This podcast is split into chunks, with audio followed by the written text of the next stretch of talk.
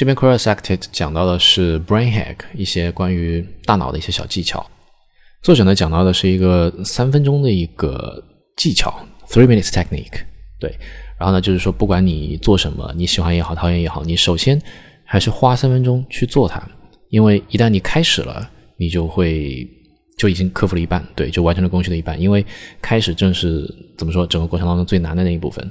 三分钟之内，如果你觉得 OK。嗯不喜欢，那可能就停下来了。OK，那没问题。如果三分钟之内的话，你真的去喜欢，真的去享受这样一个创造的过程的话，你就会自然而然的沉浸进去，甚至而言投入到投入更多的时间。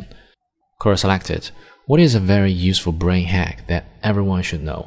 From Malcolm McEwen.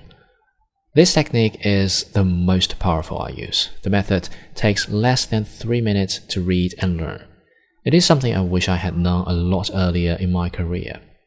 As a police officer, they bombarded me with paperwork. Getting through it required a lot of determination. And It is not the best part of the job. Then I discovered the three minute technique. Whatever work I had on my plate, I give it three minutes of my time. Three minutes is nothing. We can gaze out of the window for longer. It takes more time to boil a kettle and make a cup of coffee. A trip to the loo is more time consuming. Three minutes, that's it. What happened when I gave three minutes of my time to a piece of work was amazing. It got me started. If what I was doing was important, it engaged my brain for longer. It is rare that I stopped after three minutes.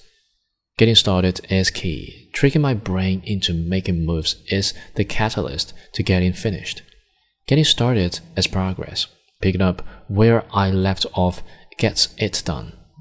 It helped me get to the rank of inspector. At the end of the day, I would go back to my desk and do one last piece of work for three minutes. That is, three minutes more than everyone else was doing.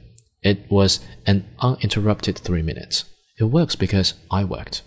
I have used it to write three hilarious police books and three lateral thinking question books.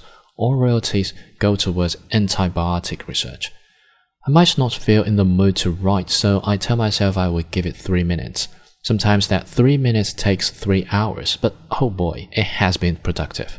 I have used the three minutes technique to learn French, improve my golf, run a half marathon, read countless books, vacuum the house, do the ironing, teach my kids good manners, tell my mom I love her, do 50 press ups, and even answer a Quora question. I gave myself three minutes to reply to this question. I took 20, but I hope it was worth it.